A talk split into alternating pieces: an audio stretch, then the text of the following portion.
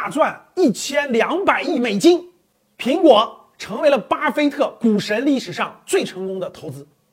这两天，苹果的市值超过了三万亿美元啊，三万亿美元，什么概念？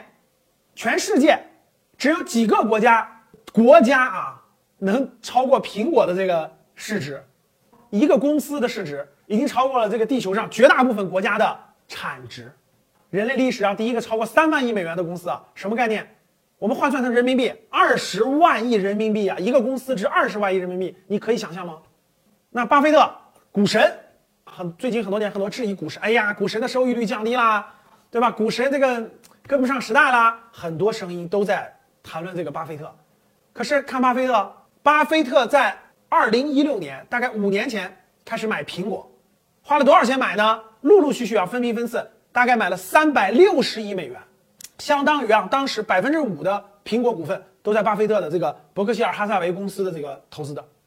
那过了五年时间，五年呀，五年时间，这部分市值涨到了多少？一千六百二十亿美元，换算一下，就是巴菲特在五年的时间内投资苹果赚了一千两百亿美金。你说股神老了吗？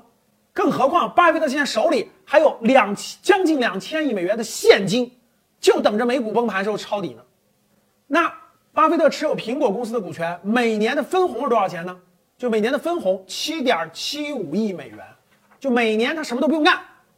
所以，姜还是老的辣啊，股神还是股神。现在巴菲特持有的重仓股啊，主要是重仓的行业主要是三个，啊，第一个就是银行保险，啊，这个是巴菲特历史上持有很长时间的。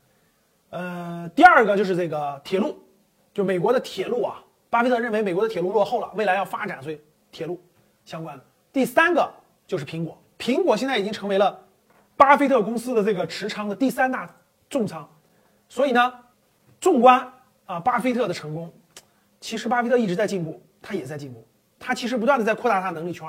以前他不碰科技股，大家都知道，以前他不碰科技股，在科技股上也栽过跟头，但是当他看明白、看懂之后，他照样敢碰，而且敢重仓，而且一样获得超额收益。股神还是股神。